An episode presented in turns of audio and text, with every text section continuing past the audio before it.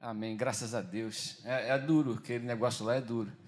Pouco tempo atrás, um, um pai chegou em casa, em 15 minutos de discussão, ele esfaqueou a mãe, a mãe morreu na frente das crianças.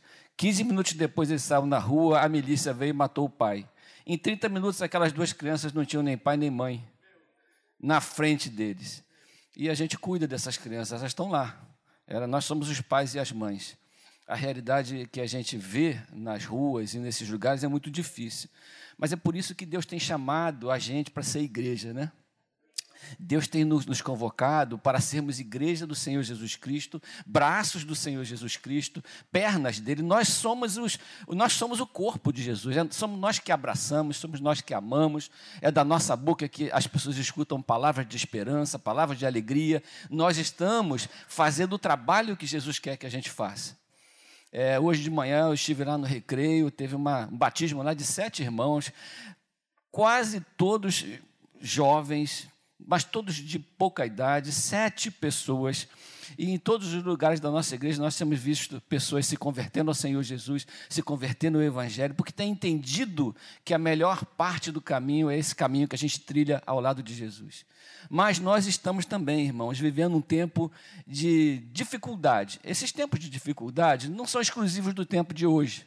Eles acontecem de vez em quando, a humanidade passa por sofrimentos, e nesse momento o nome da dificuldade é Covid-19, mas não se iludam, haverão uma, é uma, diz os salmos que é uma cachoeira atrás de outra cachoeira.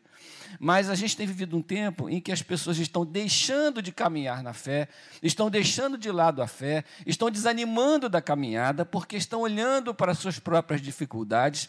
E o apóstolo Paulo, escrevendo aos Efésios, se preocupou muito com isso, em manter a igreja entendendo, acesa na sua mente, sobre por qual motivo nós somos servos do Senhor Jesus Cristo, por qual motivo nós fomos chamados, qual é o motivo da nossa vocação, por que, é que o Senhor escolheu a todos nós, como representantes de Deus aqui nesse lugar, como, como sacerdotes, como pessoas que, que representam o Senhor Jesus, onde nós andamos e caminhamos. Abra sua Bíblia lá em Efésios capítulo 4, versículos de 1 a 6. Nós vamos ler o que, que o apóstolo Paulo está falando para essa igreja, a respeito da vocação da igreja e a respeito da dignidade do servo do Senhor enquanto igreja. Esse texto, obrigado, pastor é um texto muito importante, porque no livro de na carta aos Efésios, do capítulo 1 ao capítulo 3, o apóstolo Paulo, ele aviva na mente dos irmãos por que motivo, o que é que Deus fez por nós? Qual é o motivo da nossa gratidão? O que é que Deus fez? O sacrifício de Jesus, os planos de salvação, o que é que Deus nos deu? Porque Deus nos ofereceu primeiro o seu amor, né? A Bíblia fala que ele nos amou primeiro. Ele aviva esse conhecimento e esse entendimento no coração dos irmãos. Por que é que nós estamos aqui? Qual é o motivo de nós sermos parte dessa igreja, parte da igreja de Jesus? Alguma coisa nos trouxe aqui, e essa coisa coisa é aquilo que Deus ofereceu para nós, aquilo que Ele nos deu primeiro, aquilo pelo qual nós fomos conquistados para Ele, para andarmos na Sua presença. Existe um motivo para tudo isso. Então, o apóstolo Paulo, até o capítulo 3, ele fala desses motivos. No capítulo 4, ele começa a dizer o que é que Deus espera que a gente entregue de volta a Ele. O que é que Deus espera de cada um de nós, como igreja de Jesus Cristo, como gente salva, gente resgatada, gente ungida? E ele começa fazendo um apelo, meio que desesperado. Ele começa: Rogo-vos, pois eu, o prisioneiro no Senhor, que andeis de modo digno da vocação a que fostes chamados, com toda a humildade e mansidão, com longanimidade, suportando-vos uns aos outros, esforçando-vos diligentemente por preservar a unidade do espírito no vínculo da paz. Há somente um corpo e um espírito, como também fostes chamados numa só esperança da vossa vocação. Há um Senhor, uma só fé e um só batismo, um só Deus e Pai de todos, o qual é sobre todos, age por meio de todos e está em todos. Pai amado, essa é a tua palavra, nós pedimos a tua bênção e a tua unção sobre nossa vida, em nome do Senhor Jesus. Amém. Essa declaração de fé do apóstolo Paulo fala sobre quem nós somos, fala sobre essa expectativa de Deus nesses tempos difíceis de provação, fala sobre a dignidade do ser que se diz cristão. O apóstolo Paulo é um homem apaixonado por Jesus. Ele disse na sua carta que ele é, ele se sente constrangido com o amor de Deus. Aquilo que Deus fez por ele o constrange. Eu acho que quando a gente fica constrangido, quando a gente é muito abençoado por alguém, a gente percebe um pouco daquilo que ele quer dizer. Uma vez eu fui na casa de uma pessoa extremamente pobre, eu teria que dormir na casa dessa pessoa. Uma pessoa que, cuja casa não tinha nem o chão pavimentado, era terra batida, no, no interior, uma roça, um lugar muito simples. Cheguei naquela casa, fui servido do que tinha para comer botou lá na mesa lá um queijinho, botou na mesa lá algumas folhas de alguma coisa que até hoje não sei o que eu comia, um negócio verde que ele botou lá na mesa, jogou um vinagre em cima e na hora de dormir ele me cedeu a sua cama que ele dormia com a sua esposa porque era o único lugar decente da casa, era o único lugar que tinha um piso, era o único lugar que ele, que ele, ele deu o seu melhor para nós. Eu fiquei extremamente constrangido, sem saber o que fazer com o amor com que aquele homem estava me servindo naquele lugar. Paulo se sente constrangido com o amor que Jesus, que Deus derramou sobre a igreja, derramou sobre nós, e ele faz um apelo. Eu rogo a vocês que vocês andem dignamente, que vocês deem o valor devido à bênção recebida, a bênção da salvação. Que vocês entendam que, o tamanho daquilo que foi feito, o tamanho da obra construída, como isso envolve a nossa vida, esse sentido de gratidão talvez, talvez seja a resposta que nós precisamos para mantermos a nossa chama acesa em, termos, em tempos de dificuldade. Me lembrei ali sentado no, tempo, no momento dos louvores, das prisões, dos cárceres, da chibatada do apóstolo Paulo, aquilo que ele sofreu, é, os açoites que ele recebeu. No entanto, quando ele terminou a sua vida, ele falou: Eu guardei a minha fé. Eu acabei a carreira, mas eu guardei a minha fé. Ou seja, eu cumpri o meu chamado, eu vivi com integridade a minha fé, eu bebi todo o cálice que a minha fé me oferecia. E às vezes eu entendo que as pessoas estão abrindo mão desse cálice, abrindo mão da fé, por qualquer tipo de problema que enfrentam na vida. E nós estamos sendo convocados por Deus a vivermos no momento de aflição, no momento de dificuldade, com intensidade, com amor, a fé que nos foi reservada. Jesus disse para Tiago e João: Vocês podem beber o cálice que eu beberei? Jesus está precisando de gente que esteja disponível para beber o cálice da fé, para manter a sua fidelidade, para viver a vida cristã com intensidade, para viver a vida cristã com alegria, para não ceder àquela vontade de desistir, para se manter em comunhão. Nós temos um diácono, pastor Paulo, lá na nossa igreja, que ele, ele desde março que ele não vai à igreja por conta da questão de saúde ele se preserva, eu entendo, ele, mas é um, um, diácono que participa de tudo na igreja, mesmo à distância. Ele telefona, ele doa, ele doa cestas básicas, ele se mantém ligado, ele participa online, ele faz questão de se manter unido, de se, de se manter é, aderido à comunhão do corpo, ele faz questão de não se afastar, de não perder o vínculo da paz, da alegria da comunhão, e isso que é importante a gente perceber. As dificuldades da vida não podem nos afastar do amor de Deus, da comunhão, daquilo que é manifestado para nós por meio da igreja. Então o apóstolo Paulo fala: é preciso que nós andemos de modo digno da vocação a que fomos chamados. Dignidade. E ele dá algumas receitas que eu quero brevemente falar aqui. Ele fala sobre características dessa dignidade, características do cristão. Gente que anda com Deus e que é de Deus apresenta algumas características. A primeira delas é a humildade, com toda a humildade. Andem de modo digno da vocação a que foste chamados, com toda a humildade. Humildade não é modéstia. Humildade não é abnegação, abrir mão de tudo. Humildade não é pobreza. Humildade é reconhecer que o outro está superior a nós. É reconhecer que a gente deve consideração ao outro. Humildade é nos colocarmos debaixo da autoridade de Cristo, debaixo da autoridade do meu próximo, porque o meu próximo precisa que eu o considere como a mim mesmo. Humildade é, não é falsa modéstia. Humildade não é chamar a atenção de si por uma questão é, fabricada, uma, uma questão estruturada, eu, eu andar mal vestido, isso não é humildade. Tem gente que tem a vaidade de ser humilde, né? tem o orgulho de ser humilde. Mas isso não é humildade. Humildade é aquela pessoa que olha para o outro e que reconhece a necessidade de ajudar, que reconhece no outro alguém que precisa ser servido. Humildade é o segredo do serviço.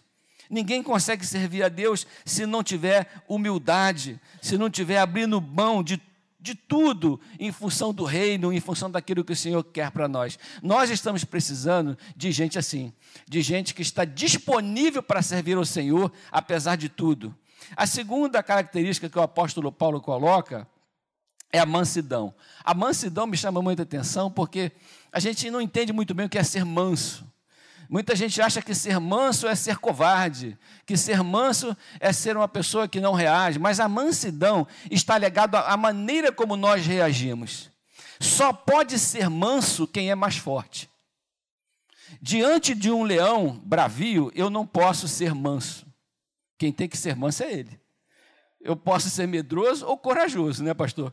Mas ele é que tem que ser manso. Mansidão é uma característica de gente forte e que abre mão dessa força, que tem os seus sentimentos controlados em função do amor que tem pela outra pessoa. Eu posso reagir, eu posso ser mais forte, mas por mansidão, porque Cristo domina o meu coração, porque os meus sentimentos, meus sentimentos estão sob controle dentro do meu coração, eu vou ser manso. A minha reação é uma reação de mansidão. Nós somos conhecidos mais, irmãos, pelas nossas reações do que pelas nossas ações. As nossas ações, elas dizem quem nós queremos ser. Eu posso fabricar uma ação aqui, eu posso me comportar de uma maneira que todo mundo ache interessante, mas as minhas reações me revelam quem eu sou de verdade. Porque as reações elas não são calculadas, né, pastor? Elas não são previsíveis, elas saem. É por isso que às vezes a gente leva uma fechada no trânsito e reage de maneira que a gente não gostaria. Então a gente precisa controlar o nosso coração, nós precisamos de mansidão. E o apóstolo Paulo chama atenção também para a longanimidade, a paciência. A paciência é aquele dom pelo qual nós todos ficamos casados 50 anos. A paciência é aquela bênção que é uma característica de Deus e que Ele transfere para nós. A paciência de esperar e de investir e de olhar para o outro e perceber que o outro está em crescimento. Eu vi aqui o pastor Paulinho, o pastor Patrick falando desses jovens, dessas crianças. A gente não pode exigir deles aquilo que eles não podem dar a paciência de olhar para o nosso irmão, de viver a vida cristã, sabe, considerando o tempo de cada um e a necessidade de cada um. Eu lá em Gênesis 15, versículo 16, fala sobre aquela palavra que Deus deu para Abraão a respeito da terra dos amorreus. E Deus disse assim: Na quarta geração tornarão para aqui, vou te dar essa terra, porque ainda não se encheu a medida dos amorreus, eles ainda não encheram a minha paciência suficiente para que eu os puna. Mas daqui a 400 anos isso aconteceu tem o tempo do arrependimento, o tempo do crescimento, o tempo do amadurecimento. Deus tem investido o seu amor, a sua misericórdia na nossa vida toda manhã, irmãos. E eu vejo que as pessoas estão, sabe, negando essa mesma misericórdia, essa mesma paciência às outras pessoas. A segunda Pedro, capítulo 3, versículo 9 diz assim: Não retarda o Senhor a sua promessa, como alguns a julgam demorada. Pelo contrário, ele é longânimo para convosco, não querendo que nenhum pereça, senão que todos cheguem ao arrependimento. Olha como Deus é bom. Deus tem tido paciência para conosco. Quarta coisa, suportando-vos uns aos outros em amor. Suportando-vos uns aos outros. Quando eu penso em suportar, eu penso em coisas assim. Eu, eu não suporto mais essa pessoa. Essa pessoa é muito para mim. Eu não tenho paciência com essa pessoa. Mas esse suportar aqui, eu entendo que é dar suporte à pessoa é, é, é estar de, apoiando. Nós precisamos nos apoiar uns aos outros, precisamos dar suporte. Eu me lembrei daquelas coisas que a gente fazia para subir em muro de colégio, pastor, que um fazia assim e o outro botava o pé para o outro subir. Então, suportar é você dar um apoio para que o outro suba, quem sabe até mais alto do que você. Suportar é investir na vida do outro. Nós precisamos de viver a vida cristã cuidando para que o outro alcance, investindo na vida do outro, chamando a atenção do outro para as maravilhas do evangelho, estando presente na vida do outro, emprestando nosso amor e os nossos ouvidos para as pessoas que são mais frágeis do que nós. Suportar é isso, é isso que o apóstolo Paulo está chamando a atenção, esforçando-vos, diz ele, diligentemente, com perseverança, para manter a unidade do espírito e o vínculo da paz. Preservando a unidade do espírito e o vínculo da paz. O que ele está querendo dizer é que a unidade do espírito ela já existe entre nós.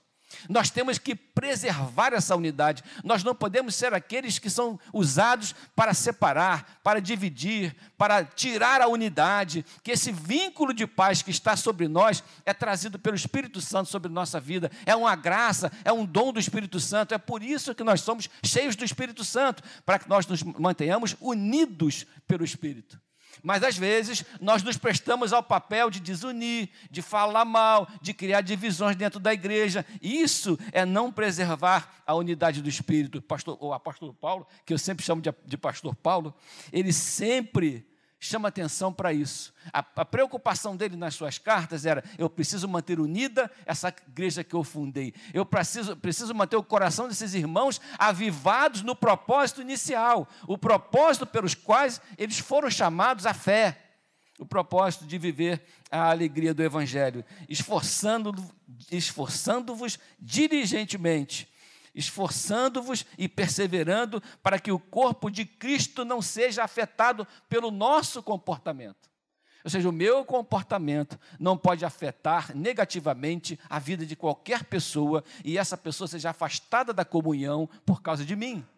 Isso é uma responsabilidade de nós todos. Nós precisamos a cada dia, então, recuperar a, dignidade da nossa vocação. Vocação é um termo muito especial, porque vocação vem de voz que chama. Vocação, ela vem de fora para dentro. A nossa vocação foi Deus quem nos deu. Nós fomos vocacionados. Vocação não é uma coisa que a gente escolhe. Vocação a gente foi chamado para ser. A nossa profissão é aquilo que a gente professa que é, é aquilo que vem de mim para fora. Eu, eu, eu, professo alguma coisa. Às vezes a nossa profissão coincide com a nossa vocação, às vezes não.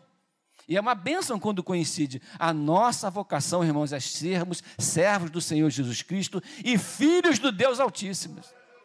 Nós fomos chamados para sermos filhos, para olharmos para Jesus e entendermos que diante de tantas coisas nós somos filhos e seremos tratados como filhos, porque Deus é Pai e Deus é amoroso. E eu quero terminar do jeito que o apóstolo terminou. E somente há somente um corpo e um espírito, como também foste chamados numa só esperança da, vo da vossa vocação. Há um só Senhor, amém, irmãos? Há um só Senhor, uma só fé um só batismo, um só Deus e Pai de todos, o qual é sobre todos, age por meio de nós todos e está em todos nós. Que Deus abençoe a sua vida, que você tenha coragem, que você seja manso, mas que você seja corajoso, porque Deus é contigo em nome de Jesus. Amém. Deus abençoe você. Amém.